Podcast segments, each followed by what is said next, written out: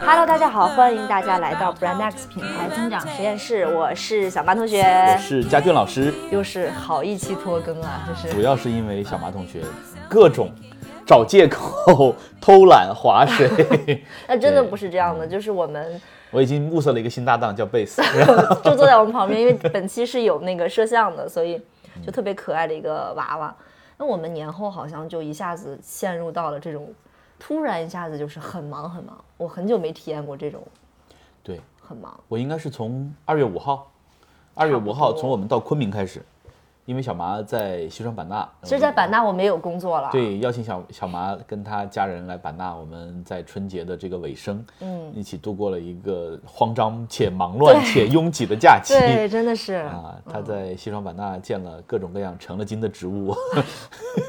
品尝了各种稀奇古怪的美食之后，我们二月五号到昆明，应该说是正式开始工作吧？对，差不多。啊，，正式开始工作。然后我自己是从二月五号、六号在昆明，七号到的哈尔滨，滨，八号、九号在哈尔滨，十九号回了北京待了一天，因为北京有一个课程。然啊，后我们还一块儿交付那个课程，对对在北对对对京讲了一堂课，给也是给一个老的国企的购物中心。对，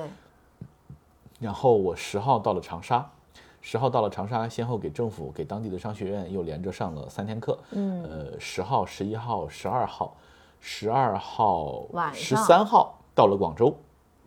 是十三号吗？对，十，三号对反正就是十三号到了广州。我们现在人在广州十五号、十六号，对，在我们的朋友也是客户，对吧？对也是我们 Brand X 的这个嗯听众友对对的家里面家里面来我们今年。有好几个这个我们的合作都是来自于我们的粉丝，对对。然后我不禁就会在想，我们现在应该也有五六千个粉丝了，为什么只有两个人没有合作呢？对就其他的粉丝在干嘛呢？卷起来，对对，OK，好，OK，嗯，就是我我会感觉，包括我在长沙、在哈尔滨，在嗯跟大家做交流的时候，都会有这么一个感受，就是不光是我自己觉得忙，嗯。因为我们在昆明有个朋友，就是上一期的呃这个这个音乐人对，音乐人我们在昆明有个朋友，他也是反馈，就是说，去年，嗯，可能他今年二月份的一下爆发出来的这个业务和工作量，就已经超过了去年的总和。嗯。啊，那这个其实是挺吓人的。包括我们去哈尔滨，我们的这个卖手机的客户，嗯。他们说他们的员工主动要求春节只休三天，嗯，是因为太多人买手机了，所以这个就嗯，在我心里面就本来大家对这个这个反弹是有预期的，嗯，你会觉得是就是憋久了之后会有一波反弹，包括春节我们在西双版纳，哇塞，疯了，对，就是一开始就是小麻他们，我们是安排在朋友家，对吧？在朋友家的别墅在住，但是其实今年的西双版纳特别可怕的就是，呃，过往两百左右的酒店，两千七春节期间接近三千块钱，嗯租不到。租不到，然后呢，过往可能六七百的五星级酒店就还不错的，嗯春节期间八千到一万二，租不到一晚上，就真的非常恐怖。版纳我就的人，经不住在想，到底是什么样的有钱人？就到底是什么样的有钱人颠覆了我对财富和开销的认知？然后这个就，嗯，特别的奇怪啊，特别奇怪。然后呢，那我们一方面在担心说，我们知道会有个反弹，嗯但是眼下的这个反弹来的过于猛烈了，嗯，是就它会很容易让让我觉得陷入一种错觉。会不会就会一直这么的热闹下去了啊？会一直这么好下去了？当然，我们都希望这样，但是呢，理性又告诉我，按理说它只是一个暂时的现象。你嗯看，包括今年春节，可能不管是在长沙、在成都，在任何一个说得上名，在哈尔滨，对吧？嗯在嗯、呃南京等等所有这样那样的城市，其实都是本地有本地的这个居民把外出的这个机会让给了远道而来的游客们啊，就像小麻雀版纳，我觉得我我在版纳就像是一个当地的居当民，地的居民所以我就每天在院子里面晒晒太阳，很舒服。嗯然后他每天早上六点钟就开着车出门，然后挤得一身臭汗回来，跟我说我再也不去了，都是人头。对，对，就是全国各地都这样啊，完全 就有一种我我在版纳当时的感觉，因为嗯你知道那个景区真的是人山人啊海，一点都不夸张。我觉得我真的有三年没有看过这种景象了，嗯就整体的那个气场涌上来，让你感觉就是大家都憋着一股气儿，嗯，就 那种我终于就是 我今天钱我这就是要花在这儿那种，那种报复心，你知道吗？就特别有意思。对，所以我们还是希望今年大家这个整个经济形势会持续向好吧。嗯，但是呢，还是对经营企业的朋友们来讲，我觉得还是要有一些慎重。嗯，还是不要像，因为我们在给整个疫情三年复盘的时候，你会发现很多企业垮在二零年的下半年。嗯，是因为上半年结束的时候，随着夏天的到来，当时的那个口罩有所缓解。嗯，所以大家没有经历过这个事的人，就是绝大多数我们身边的朋友、企业对这个事有个误判，就是过去了，就这个事过去了。嗯然后呢，很多企业就为了找补回失去的那半年损失，就纷纷开始加量。对，就开始加大投入，开始上马，然后呢，希望能够就是，呃，把过去半年的损失找回来。但是大量的这种企业就其实就消失在二零年七月份的这一波剧情杀，我们管这个叫剧情杀，就是从北京的新发地开始的啊。嗯，对。但我觉得今年应该会，嗯，肯定还会谨慎很多，因为毕竟三年的时间，让大家可能会更加谨慎了。我觉得是。对，所以那我们今天其实，在聊品牌，我们会觉得小马，我们总结了一下我们最近对品牌的几个方向的判断，或者说我觉得我们的常识性的认知一种思考吧，一些思考。特别好。特别有意思的是，就是每年到这个时候，大家就会发二零二三年一百个十大趋势十大趋势、一百个趋势、品牌的这个二十大趋势、营销的三十大趋势啊。十年前就有人发这种，嗯嗯，每年都有。呃，就恕我直言，我每次看到这种标题，我会发自内心的觉得何其愚蠢。就你一年你能猜中一个，我觉得都挺不容易的了。你是猜中三十个押宝吗？就是啊，对，所以我们本来把这一期的主题叫我们对于趋势一些思考，但我刚刚在跟嘉俊老师聊的那个过程当中，我突然觉得它不是趋势它，不是趋势，我觉得它就是一些我们对于最底层的一些逻辑上的不断的反复的思考，以及加深我们。你现在我对着我们总结出来这个大纲，我又回回想起我们那个三观，嗯，我觉得它就是我们对于我们认知这个事情东西的不断的一些重复跟迭代的思考。我跟你讲，当年我们有一句著名的鸡汤文，你可能没听过，就是平庸的人一生会重会说无数的观点，而伟大的人，他永远重复的就是那几个点。对，行坚持到底 就是胜利。嗯，可以，好 OK，好好好嗯。那我们这一期呢，其实就想聊一聊，呃，关于二零二三年，就是新的一年，我们作为两个品牌人，嗯对于这件做品牌或者说做营销等等类似于这样事情的一些我们的思考吧，包括我们的一些迭代的一些认知。特别好玩的是，我们的身份有点小拧巴。包括昨天晚上，我还跟嗯深圳的一个商学院的一个创始人，我们在聊这个事。他佳俊老师来讲课呀，就跟我啊对吧？说我们这边有几个客户对你的课程非常感兴趣。我说好呀，但是大家感兴趣的其实还是短视短视。频，呃，当然也没问题，因为我们在短视频这个，嗯，从去年下半年开始吧，嗯，应该说我们在这个短视频这个领域做了足够多的摸索和尝试，呃，也挺好玩的。我们也帮助客户拿到了一定的成果啊我们总结出了自己独特的方法论，可能跟市面上所有其他的教你去怎么做短视频啊，怎么起大号啊，可能都完全不一样。但是呢，骨子里我们还是我和小麻还是觉得，你比如说现在我们在啊、这个我们的朋友家里面，家里。对，然后呢，其实我们是过来给他树立品牌的，是的，那这个事儿，可能我们觉得，他比起教他怎么做短视频有更长远的意义，我会觉得就它会有一种穿越时间周期的力量，而不是说因为短视频的这个规则和玩法，今年短视频我们其实短视频我们是是能够看到一些趋势的，但是那个真的是趋势，因为它就是嗯。过了就没有了。嗯嗯啊，但是我们我觉得我们说的品牌这些东西，它会一直在，但是呢，它跟过去可能有一些不一样的地方啊，这是我们新的认知。是的。第一个，我觉得永远永远不会变的，就是长期主义。嗯。嗯。这是我今年特别深的一个感受吧，嗯。就是，呃，我觉得这个长期主义有也也体现在刚刚嘉军老师有说我们做不同的项目，我觉得非常坦诚讲，我做品牌项目是会更更快乐的，嗯。就这种快乐不是说，因为品牌项目它的复杂性在于我没有办法直接给客户一个。一个结论或者一个方式，或者说给他一个解决问题的方法，比如说，好，你只要找我们两个，你今年营业额翻一倍。我觉得他不是这样的，所以我觉得，但是在做品但是如果我们这么说的话，可能生意会更好。呃，是是，是会有这种可能性嗯。那我就觉觉得在做品牌项目，我最自受益的一个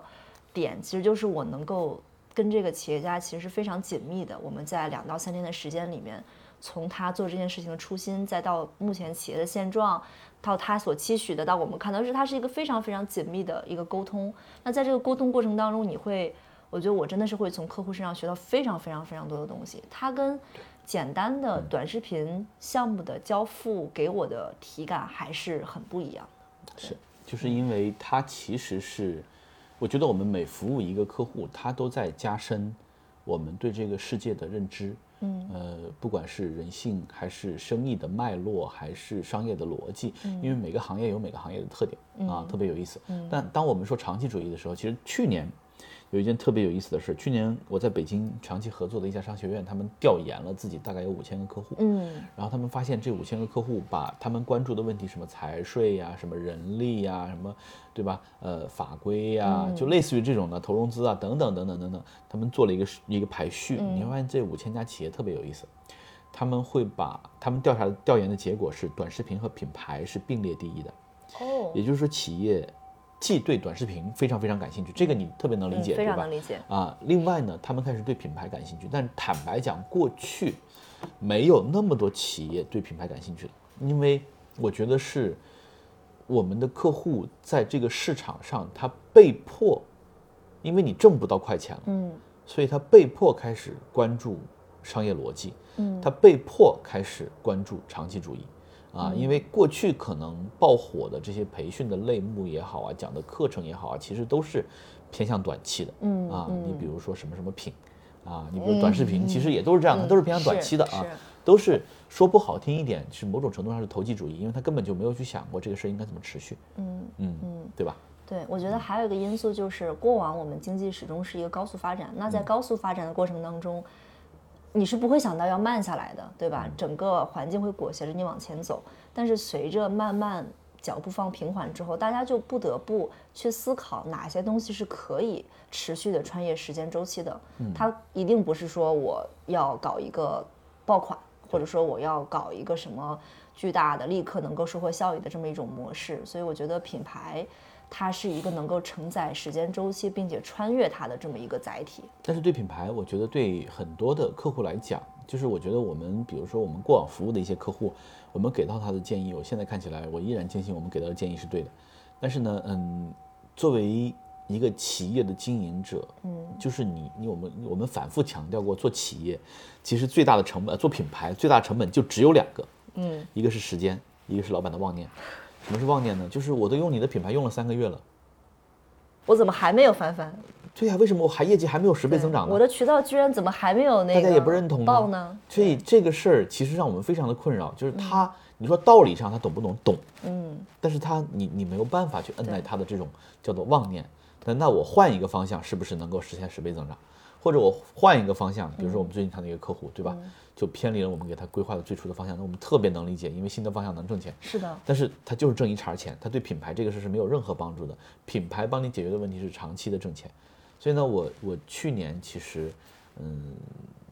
有几个我自己去，一方面是接触了一些企业，嗯，老板们给我讲了一些故事。嗯。另外一方面，我特地重新倒回去做了一些研究。你比如说王老吉。嗯，王老吉在所有人的印象里面，就是包括我之前，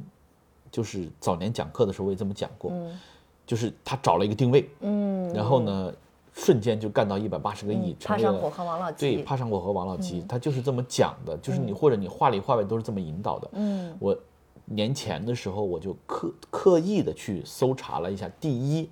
我会发现当年可能参与服务过王老吉这个企业的 agency 会非常非常的多。嗯，就是包括可能当年服务王老吉的团队里面有很多顾问流出来之后做了自己的公司，嗯，所以呢，声称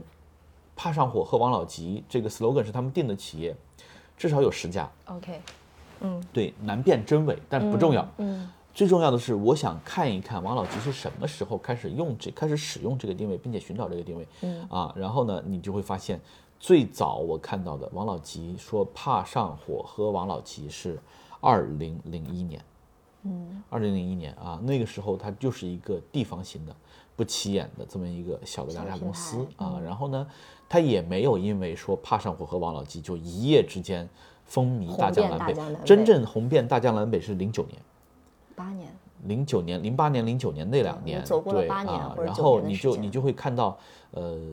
对奥运会和奥运会之后那那一段时间，就是疯狂的铺天盖地看到王老吉的广告。嗯我现在还有那些印象，对吧？比如火锅呀什么的呀，啊，就趴上我和王老吉那吧。个广告啊，对对对对对在电视对上播，然后呢，大家你永远你只会记住他爆发高光的那一刻，然后大家开始说王老吉为什么这么成功啊？因为趴上我和和王老吉。吉但是定位找得准，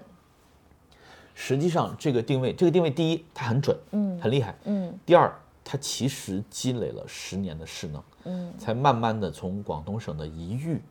横扫了全国。对，它是用了整整十年的时间，而不是像大家想的那样，哎，我找了一个咨询公司，给我出了一点子叫“怕上火和王老吉”，然后一夜之间王老吉就天下无敌了，纵横捭阖。没有，不是这样的啊。那是这是大家对王老吉的一个错觉，他没有骗你，嗯但他给了你一个错觉，这个错觉就是你不需要付出其他努力了，你只只要换个说法，对你就能够发财，哎，你就能够发财。对，嗯，这种是若有若无的诱导，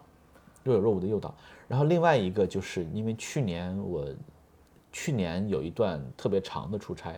呃，是从十一月十六号我离开北京，嗯然后呢去了先后去了上海，去了天津，去了遵义，然后最后回不去北京，我就在西双版纳待了两个星期，然后又去了广州，去了深圳，嗯转了一圈啊。就那一圈，其实还收获还蛮大的。我们今年年初的忙，很大概率是因为当时转了那么一圈。对，但是我在西双版纳待的那两个星期就，呃，我特地去普洱，去了一趟普洱。我们有客户在那儿有一个呃，就是工业旅游园区、嗯啊，然后呢，我去参观了一下。参观一下之后呢，他的那个市场的老大，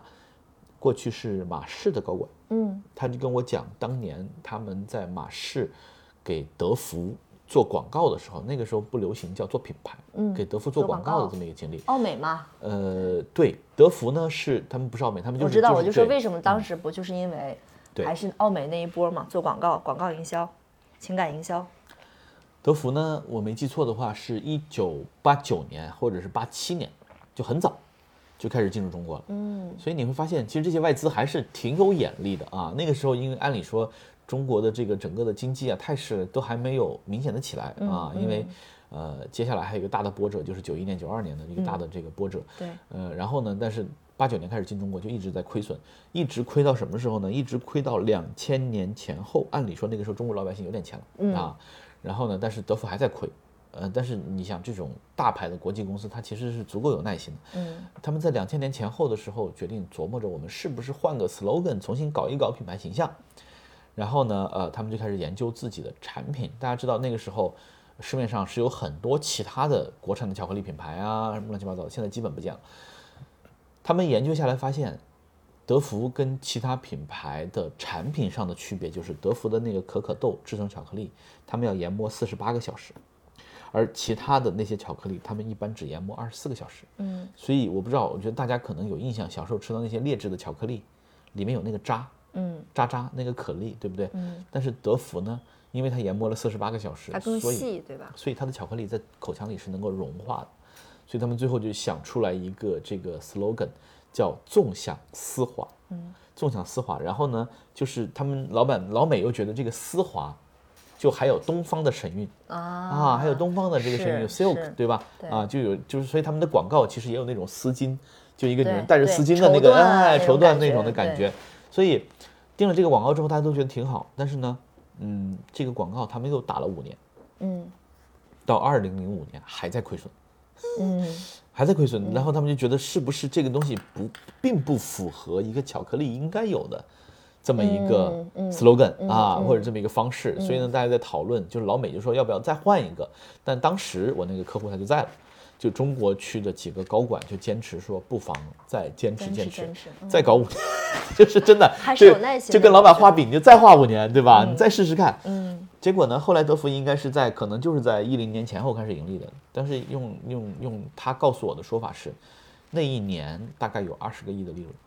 就是把之前从八九年进中国所有的亏损全部拉平了，嗯。啊，然后现在德芙在中国市场上的占有率是百分之七十五，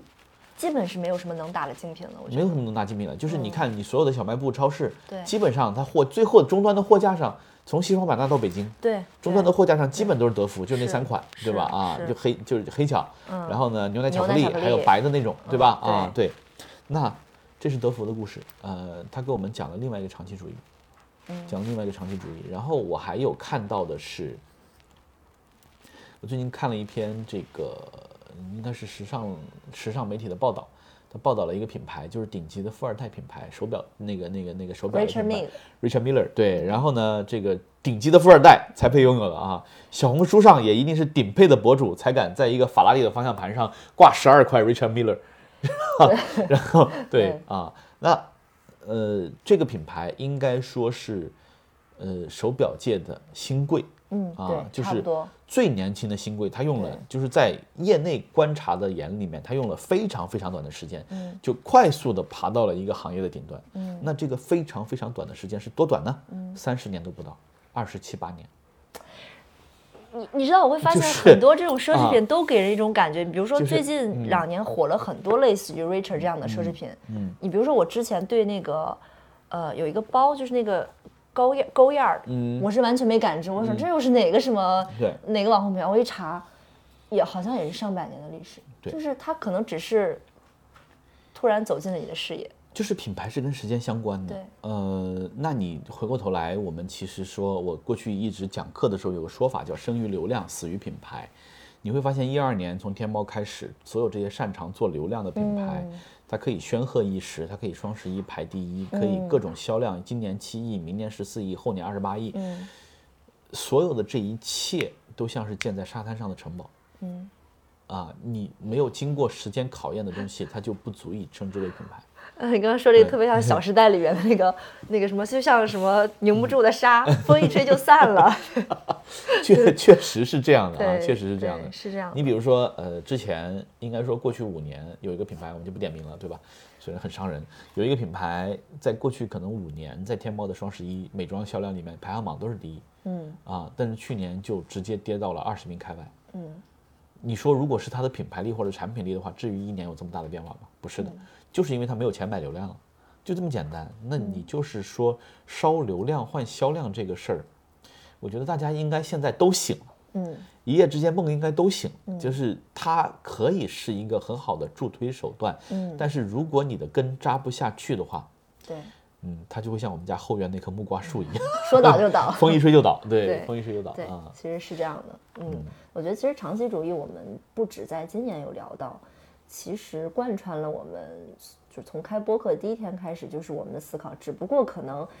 对于我来言啊，因为我比较相对会更年轻，所以之前对这个事情的感知。呃，没有那么深，因为我是亲眼见证说，哦，他就是从这儿嘣，他就起来了。所以在那个那个时代，就是我当时甚至我做娱乐的时候，我的老板都是那个思路，就是、你看我们有艺人资源，对不对？对我们有这么好的宣传平台，我这汇聚了最好的创意人才，那我搞个品牌还不是轻轻松松就起来了对？所以我是在那个时代过来，所以我也是今年才明显感知到，就是，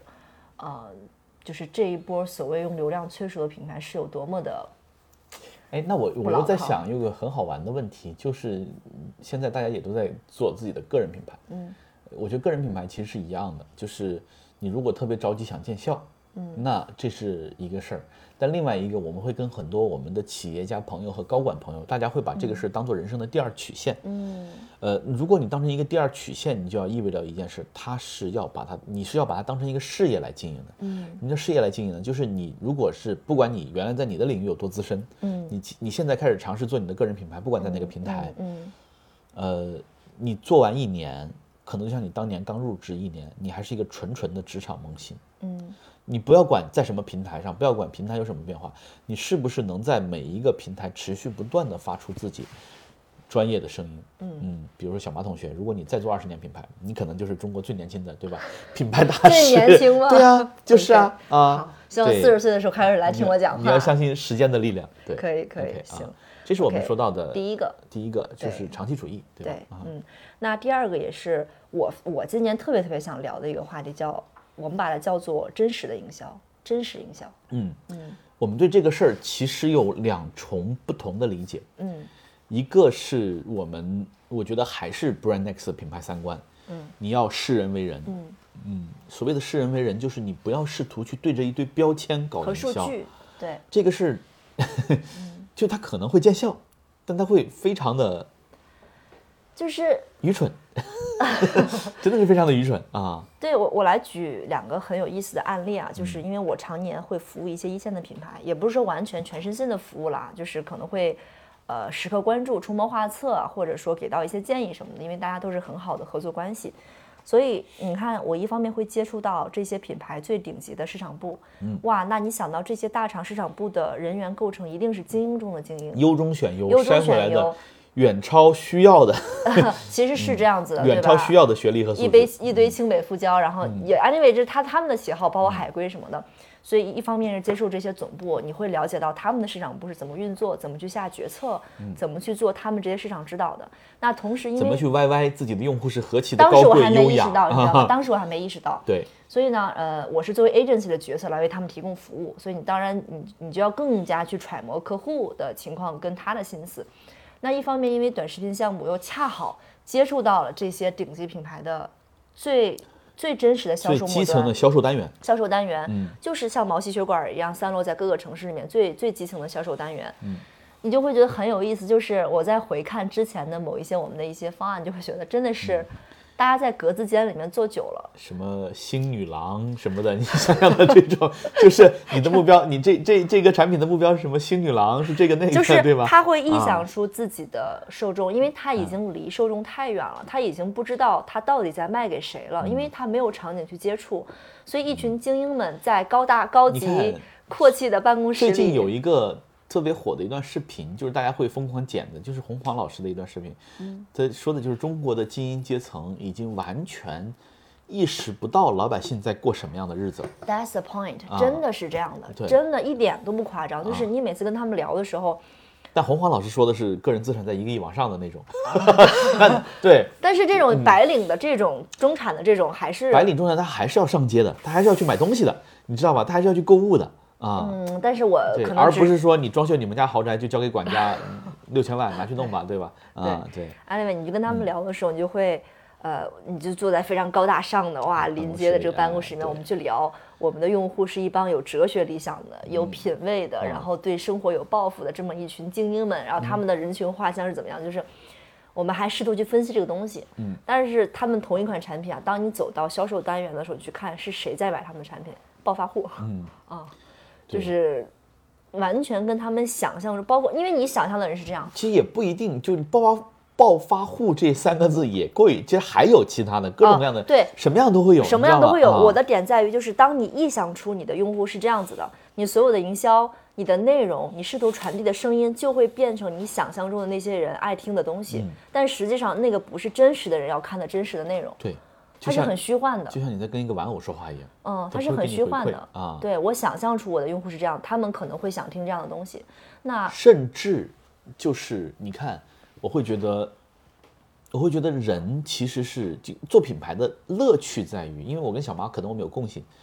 就是我们都喜欢不那么确定的东西，嗯，我们都喜欢变化的东西，都喜欢新的东西带来的刺激，而人的不确定的点就是，虽然我跟小马，比如说我们共事很长一段时间了，然后呢，但是你每一天跟他说话，他的反馈可能都是出乎你预料预料的，人是很复杂的，就他一秒钟，他的脑子里可能会转过几十上百个念头。啊，然后他会从这里面选择一个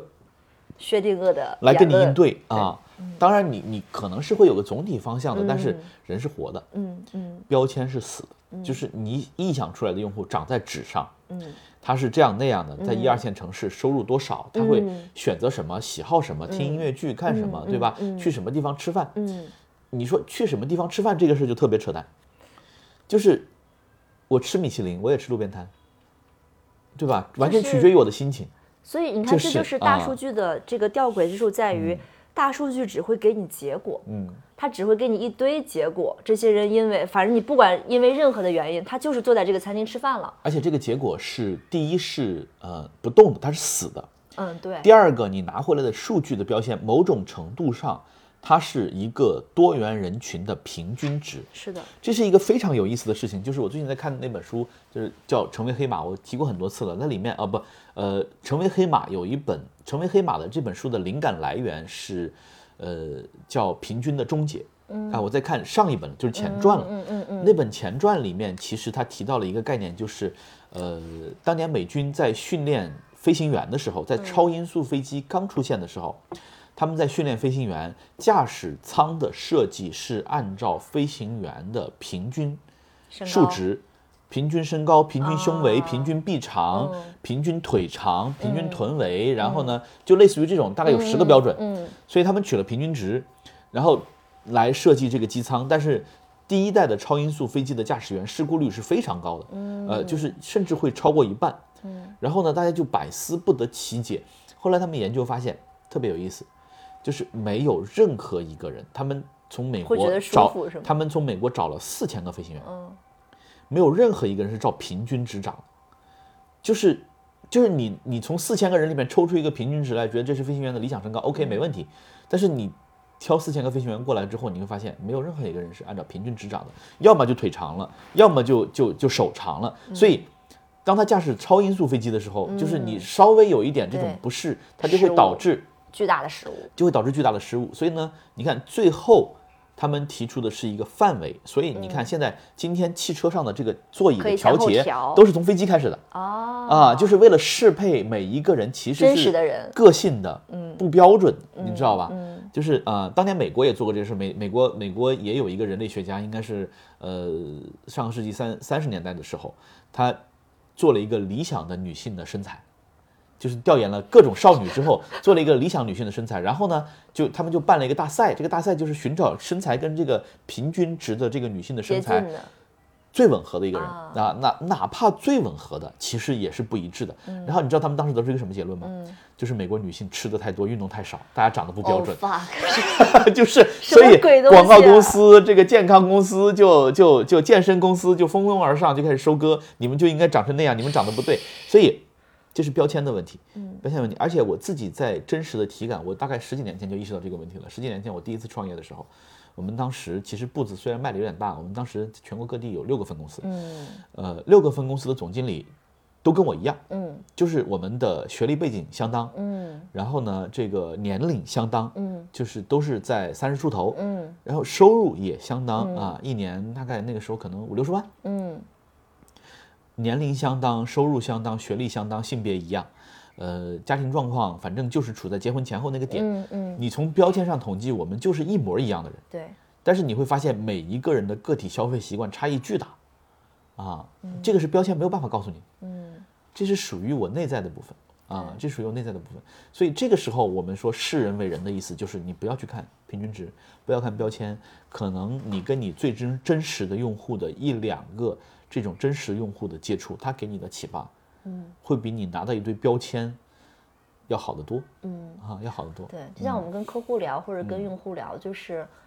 我不在乎那个结果，它到底是个什么东西，就是你你什么，就是我要我要我要听那个过程，我想看是是是什么原因走到了现在，所以我觉得过程是就。你看，有的时候虽然可能跟这个不是很对情景哦，突然脑子里在回想乔帮主那个，就 the journey is reward，嗯，对，就这个然后过程你就会发现，这是我们说的真实营销的第一层意思，就是你要对真实的人在真实的世界里面发生效果，而不是坐在办公室里面出一个。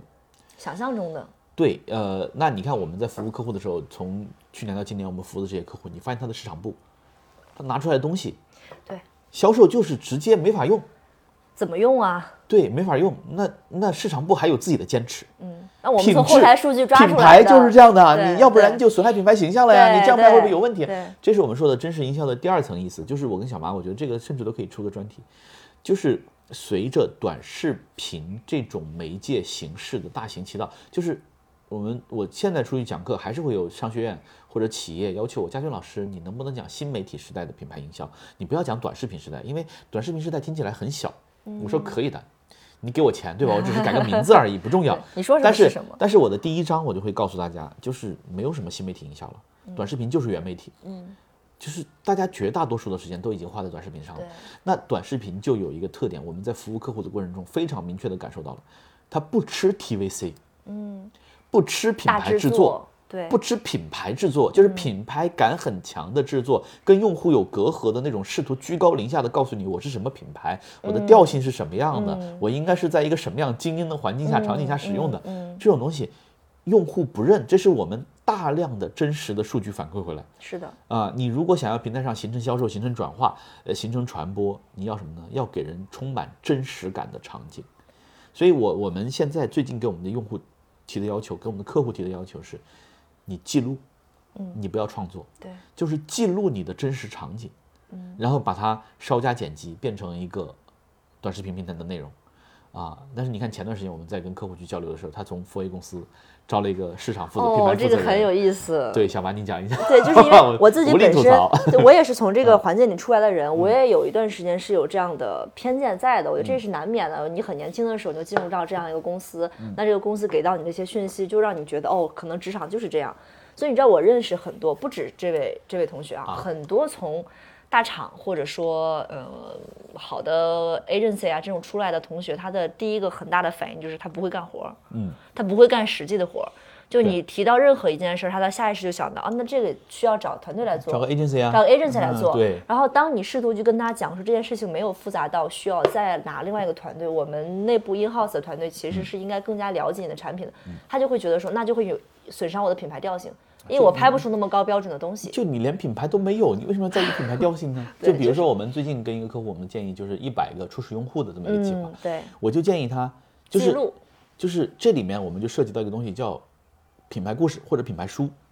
品牌书那天那天客户约我们打电话说佳佳俊老师，你看我们新招了一个这个市场的负责人，对不对？然后他把我们的信息梳理成了我们的品牌书，你看看这个品牌书，你有什么意见吗？当时我心里想的是这个东西毫无卵用，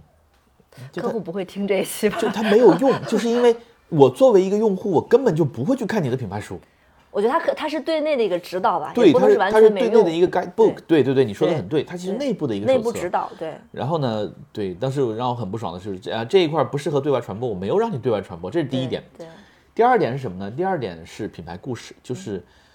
我见过我见过一万个，嗯，同样毫无卵用的品牌故事。就原来我用粗口，就是真的就是我们公司是什么时候成立的，老板当时创业的时候是怎么样的，对吧？啊，被狗咬过，然后呢 掉到过水里，然后这个，然后我们突然大概在什么时候，我们就开始拿金奖，拿机这个，然后融资，然后建厂，就是恕我直言。Who 他妈 cares？就真的啊，我见过的最好的品牌故事，我还是搜发到目前为止就是始祖鸟的那个网站，大家会去看，我不知道改版没有，它会有一个品牌故事专栏，嗯。它那个品牌故事，它真的没有跟你讲我是什么时候建的厂，什么什么就是我面料装备多么厉对害，，它就讲我们的这个嗯始祖鸟的这个发源地在加拿大的那个叫海岸山脉，嗯。呃，然后它的这个设计总监会跟你讲海岸山脉是气候多么莫测的一个地方，呃，就是我们之所以选择在这种地方来设计产品，是因为我们所所处的自然环境会充分的告诉你自然的莫测和无情，就是你必须做好万全的准备。然后呢，他会请一些呃测试装备的运动员来讲嗯我为什么喜欢海岸山脉，为什么要在这个地方，对吧？呃，始祖鸟的东西能给到我们什么支持？嗯，它是真的故事，嗯是实际使用的场景，它是能打动人的。，对，就是它是能打动人，而且很真实。嗯，那我们就觉得，就是大家在做品牌故事的时候，就不要再自说自话了，不要，你让用户来帮你说话，就是他到底为什么选择你，嗯，他到底为什么要跟你在一起，他用你的时候他的感受是什么？就是嗯你去做一些这种采访的形态的这种视频。我觉得他会非常的，就我们说的真真实对营销，而且并且能够让人愿意看下去。是的，嗯我们曾经有一个客户，在我们的建议下去采用采访的形式去呈现了他们的内容。嗯，他们在短视频平台上做的还不错。嗯啊，但是那一条拿到了其他内容一百倍的流量。嗯，就大家愿意看这种真实的东西，而不是你站在品牌方，就是站在品牌方一顿输出。嗯，自说自话。给我的感觉就是你想卖东西给我，嗯我不要。嗯但是呢，如果你能找到真实的人来做真实的营销，嗯我觉得会更有更有说服力，更有温温度，嗯并且今天的这个短视频的平台，我甚至想专门聊一个话题，就是在短视频平台的这个成为原媒体的情况下，我们还需要 TVC 吗？嗯，可以还需要当年我们在时尚那样找一个一线的大豪华的团队对，然后巨大豪华团队，然后飞到芬兰点一堆篝火，摆一台车，然后拍一块表，花五百万。哎，这真是我很不理解。你会发现，你知道什么样的品牌最擅长搞这种大制作吗？我觉得就是车。嗯对包括我之前在 agency 的时候，也会有这种，我那会儿就有这种困惑了，就是，我就觉得车的广告百分之九十都让我有点看不懂，就是卷啊，开过海岸线，然后天空男人称，然后最后最后说一句不知所云的广告语，什么征服就是什么什么，就是我觉得你看啊，一个行业是有惯性的，它会陷入一种集体无意识，就是第一个这么干的人可能非常非常牛逼，嗯。然后呢，大家觉得哇，原来这才是真正的剩下的就不用思考了，就是就是那就大家会沿着这个赛道一头猛扎了四十年。最最关键的是什么呢？你比如说，如果在中国，嗯那可能过去十年二十年，汽车市场是疯狂增长的，嗯就是你做什么都 OK，嗯嗯，那就没有人会在想我为什么要做真实营销，我做去拍就完了呀，对拔河了，说不定拍就完对我来讲更有吸引力。拍就完了，对，嗯所以它是它是这样的啊。但是现在慢慢的你会发现，就会有一些更有人情味儿的东西出来啊对，更更有人味儿的东西出来啊。这是第二个，我觉得是真实的营销。嗯，那第三个也是我特别特别特别想聊的一个、嗯一个点，我觉得每一个点其实都可以深度这个展开很多。我觉得就是回归产品本身，就是一切的内核。这是我们最近也是我们服务的一个客户，我们对对我们刚刚从他那儿回来啊，对吧？客户不会听这 些播客他不会不不会听，刚刚从他那儿回来，而且他也不知道我们什么时候录的，啊？OK，刚刚从他那儿回来，呃，非常知名的一家企业，对，旗下也有呃非常多品牌的知名的品牌，知名品牌嗯而且年头也很长。但是最近在市场，坦白讲，在市场竞争中是有颓势的。呃，我们尝试着帮他做了一些努力啊，然后呢，到至少到目前为止收效还不明显。然后你会发现很明显，受制于一个点，对，就它的品牌知名度是有的，嗯但是它已经没有产品来支撑了。嗯就好像大家知道小麻这个人，嗯对不对？可能我们的听友、我们的粉丝们对你的这个认知是你的声音、你的谈吐，这是一个支撑点嗯啊。但是呢，另外一个可能就是，比如说听友旁边的朋友们说：“哎呀，我最近听了一个特别好的播客，两有两个主播，一个叫佳俊，一个叫小麻。嗯，它只是一张皮。对，它只是两个字，嗯，没有任何东西来做支撑。对，所以我们就会发现，你看，呃，这些所有这些搞营销的这些产品或者这些品牌，呃，它如果只是做营销，只是营销那层皮，只是一个 slogan，只是一个品牌形象，只是一个理念的话，它也有用。这个有用是。建立在你不停的花钱的基础上的，因为你不停的花钱，不停的对外输出信息，那这个时候你的信息的精炼程度，你你信息的这个设计感，对吧？你信息是否能打动人是 OK 的，但是最后这些认知，它在物理世界，嗯，需要一个非常坚强的支撑。一个载体。我们会把这个支撑，我觉得就我们把它叫大单品，对，不是爆品。不是爆品。对啊不要不要再扯爆品，太可怕了。就是它是一个大单品，它可以持续十年发挥作用，是的。持续十年发。你像可口可乐旗下那么多那么多那么多的饮料，嗯，它大单品还是可乐对啊。啊。对，就是你像，我的这个思考是来自于我那天突然在想，呃，你会发现社交平台上带货就两种嘛，一类是人带货，我这个人特别有魅力，佳俊老师很有魅力，比如说像什么董宇辉，他说什么你都想买，他是有自己人格魅力，可以把这个通过他对你的影响把这个货卖出去。对一类就是货代人，就是这个货强，他有自己的品牌力、产品属性，不管你谁卖，他都是有他的这个空间的。所以我我那天就突然在想，为什么我这个客户他就会有一些限制呢？我就突然在想，你说，比如你提到雅诗兰黛，我、我的第一反应是小棕瓶，然后兰蔻，然后小黑瓶，嗯然后比如国内的某某某品牌，我觉得是什么什么，就是你会有一个立刻联想的一个你认知的汇聚点，这个汇聚点一定是它的非常强力的产品。超级大单品。超级大单品，然后这个超级大单品它的诞生可能能把企业这一系列的矩阵产品全部都带起来。你看我们今天去的那个客户家，他就是他旗下有很多很多，因为它年头很长了，嗯我觉得是一个非常典型的中国的民营企业的这么一个发展路径和轨迹。其实我们过去接触过很多，就是呢，呃，它赶上了一个就是改革开放的，就是三十多年前就成立了，嗯赶上了一个改革开放经济蓬勃发展，就是国人的购买欲望彻底释放的这么一个好的时代。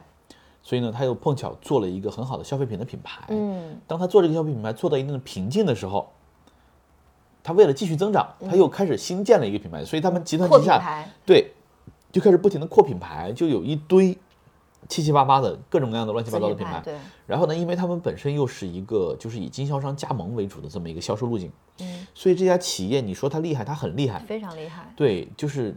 所有的投放它精通，嗯，就是不管是哪怕今天在短视频时代的这种达人投放啊，各种对吧，熟门熟路，做得非常非常好。然后呢，他的老板甚至能在我问一些很很冷门的传播的问题的时候，他能答上来。嗯，他真的你知道，因为他真的投过。对你比如说我问什么，就是我问一个问题，我觉得百分之九十九点九的我们的听这期播客的朋友都答不上来。嗯中国有多少家电视台啊，啊？呃那个老板就能答上来。他说，哎，这个我们可以留在啊。本期的一个问题，我觉得大家可以在评论里跟我们互动。对他就能答上来，并且他能告诉我县级以上的有多少个，哦。然后呢，这个这个地市往上的有多少个。啊，教育台有多少个。我都？答不上来。就这个，我之所以知道，是因为我那有一天对这个问题产生了好奇，我去搜了广电总局的数据，嗯。然后我是你像我们这种对吧，书生，你是通过去找信息，嗯。那个老板是老子真投过，啊，每一家我都投过，知道。对，每一家我都投过，因为它是一个全国性的品牌，是的，是的而且。他们现在其实其实也也没有问题，也做得很好，也在准备 IPO，对吧？对啊，就是很好。但是呢，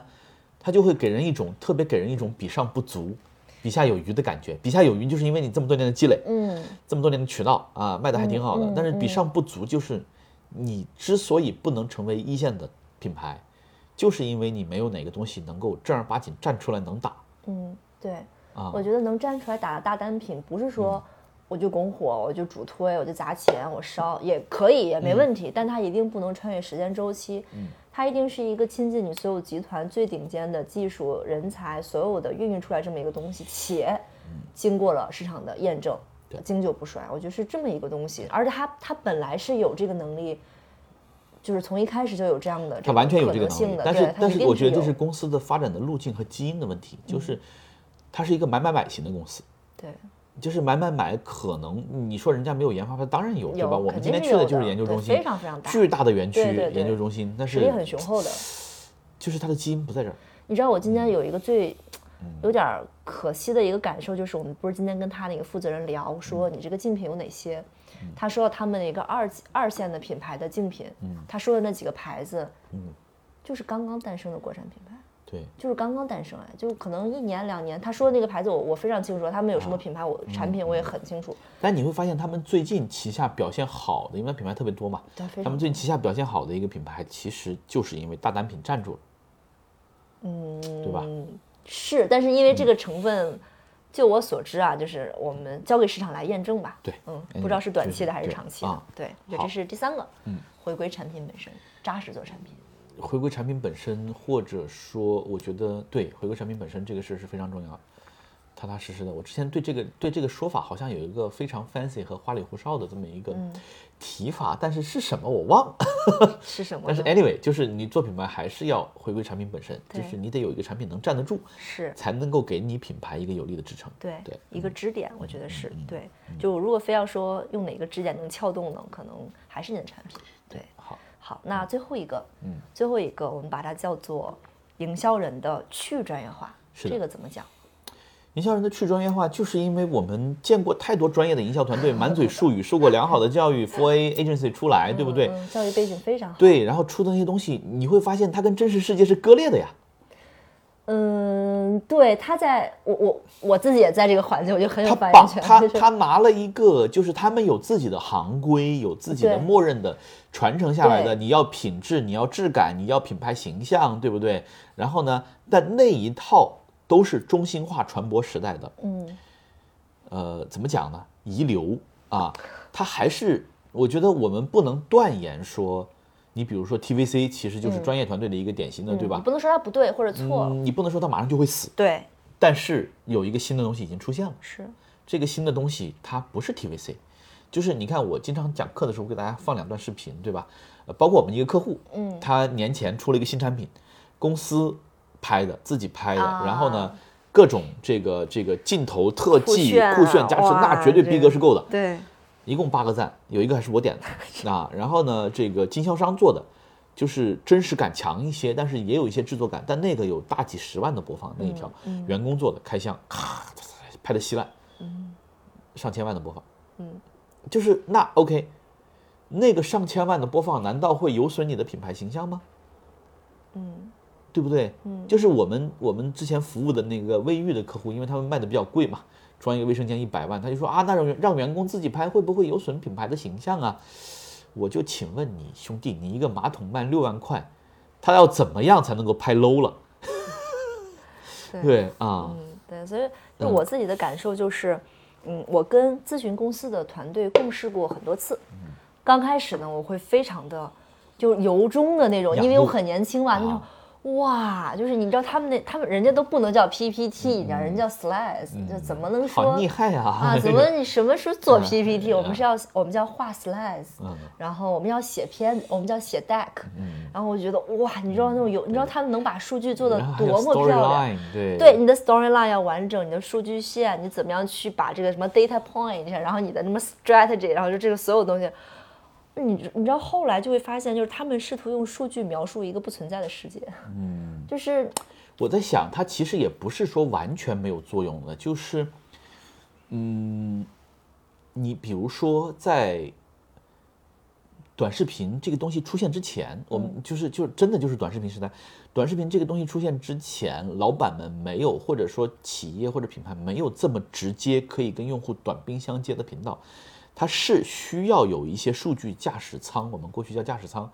就是这个驾驶舱的数据可能包括财务、包括市场调研、包括所有的这种行业分析等等等等，来帮助老板做决策。嗯嗯那这个它可能是保证你在宏观趋势上的判断或者认知不会出现断裂，嗯嗯但是它并不能够指导你在具体业务上和方向上做出特别明智的判断。嗯，他因为他拿回来的就是一个统计数据而已，而且这个统计数据对你是透明的，嗯，对你的所有人都是对你的的用户也是透明，对你的进进友商也是透明的，嗯所以最后就变成大家卷成一坨屎。就是我还有一个感受，我觉得说除了数据啊，对还有一个特别明显的感受就是，我觉得这没什么不好啊，就是只是说我现在觉得它有点过于的 over，就是模型化，就是尤其是咨询或者专业的这种所谓的广告人，就是特别善用模型，嗯。就是一个 PPT 或者一个提案里面，就现在已经不满足于过往总结的那些什么四 P 五力啊那些了，哇，现在得重新，因为真实的案例啊，就是我们长期服务的一个客户，他们要求提案。他们应该是今年空降了一个，我自己己的感研发了觉啊一个啊，不是他没有自己研发，他要求所有提案的 agency 要有创造模型的能力，就是你要用一个框架把所有的创意给我讲明白。不过，不过我自己就是 我自己，可能十年前、二十年前，我就不屑于用什么 SWOT 呀，然后五啊，现四在还在用，现在还在用，现在还在用。对我我看到提案里面，我说这种，我觉得就是初中生级别的这种工具，你拿来用，它还换汤不换药吗？你你图个啥呢？就是你知道，我有时候看到那种，比如说，因为每每年大厂会出很多的白皮书，啊白皮书一定要重新提出一个新的模，你有没有发现？对嗯就是自己有自己的模型，阿里有阿里阿里的模型，什么兴趣电商、兴趣电商模型，就是，但是我自己后来感觉就是换了一个字母的组合而已。对我们之所以你看有最后这么一个想法或者问题，其实就是因为我们接触了很多呃精锐的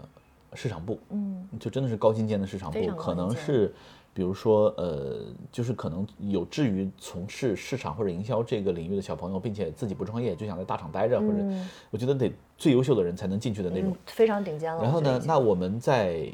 实际我们问了自己一个非常真实的问题，就是这帮人如果不存在，对这公司会有影响吗？一点影响都没有，你知道？我觉得就是毫无影响啊，毫无影响。那你说老板们会不会意识到这个问题？他会意识到，就是为什么你看企业一旦碰到问题，最先干掉的是 CMO，然后干掉的是品牌市场，对吧？就是就相当于养了一堆歌姬，然后没事儿就画个 PPT 来表演一下，然 后对，对，呃，但但是你会发现，真实的我们它其实跟真实营销是挂钩的，对，是因为短视频。今天我们在跟小马在讨论短视频到底在企业，就是短视频的出现到底对企业的经营扮演了一个什么样的角色啊？这这个我们可以专开一期单对聊。对对但是呢，我觉得最重要的一点是，它其实是一个技术工具，嗯，或者是一个生产工具，它不是任何一个企业的救命稻草，它是应该跟你的企业结合起来的一个工具，而且它是一个传播工具。嗯这个传播工具最大的好处就是让整个企业从上到下都有了每一个人，而不是专业的受过训练的市场部的同事。才能够去制作 TVC，、才能够写文案，才能够对外去沟通、嗯写写脚本脚本，对吧？才能够策划一个市场啊，策划策划一个大型的 campaign，这个是可能还是需要市场的。对啊，对。但是你说对外日常的例行的传播呀，这个每一个人从从总裁到最基层的员工，因为短视频的出现，让他们获得了平等的能力嗯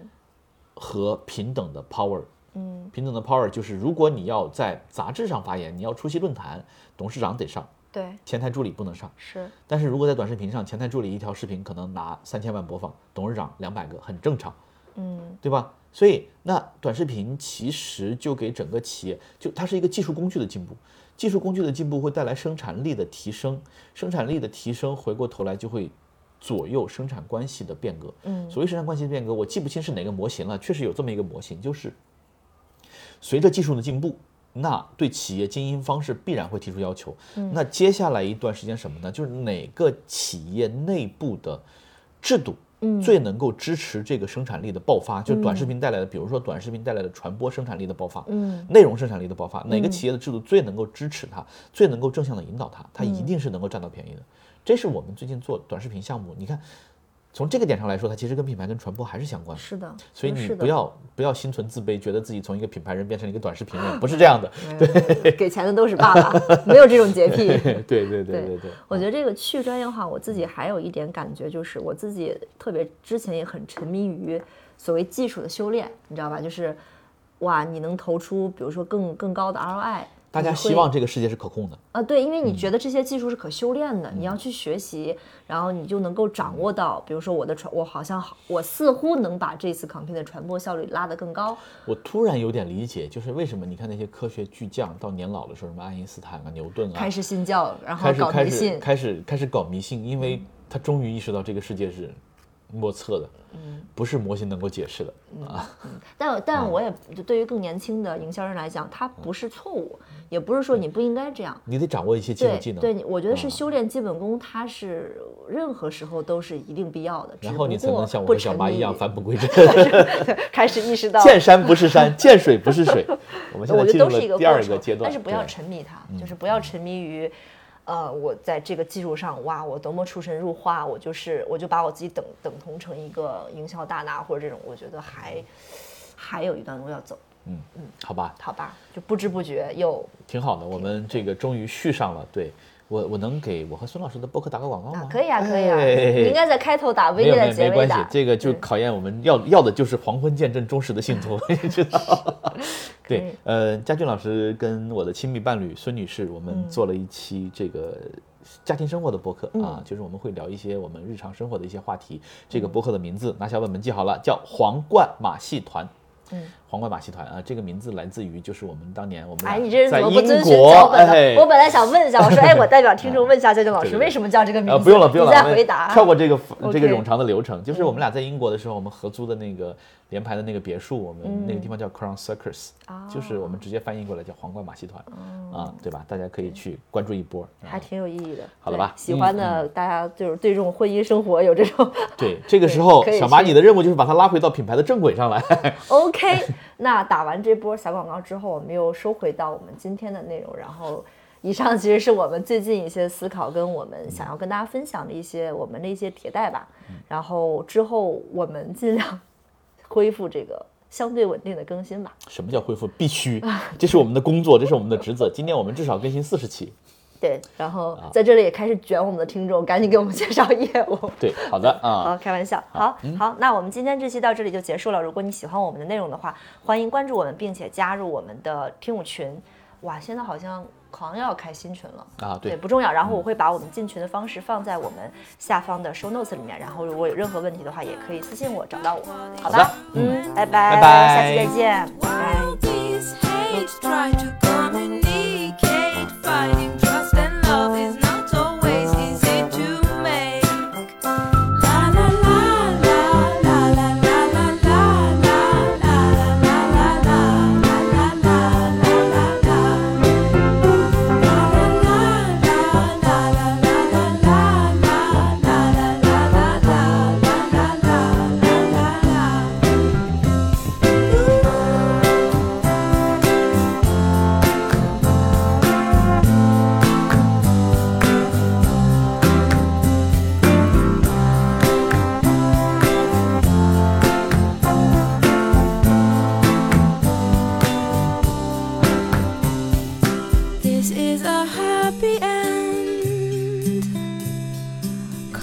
Don't understand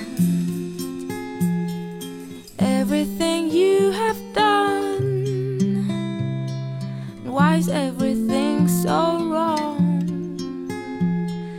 This is a happy end. Come and give me your hand. I'll take you far away.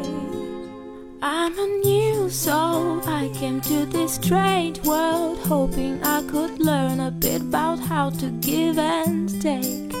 But since I came here, felt the joy and the fear, finding myself making every possible mistake.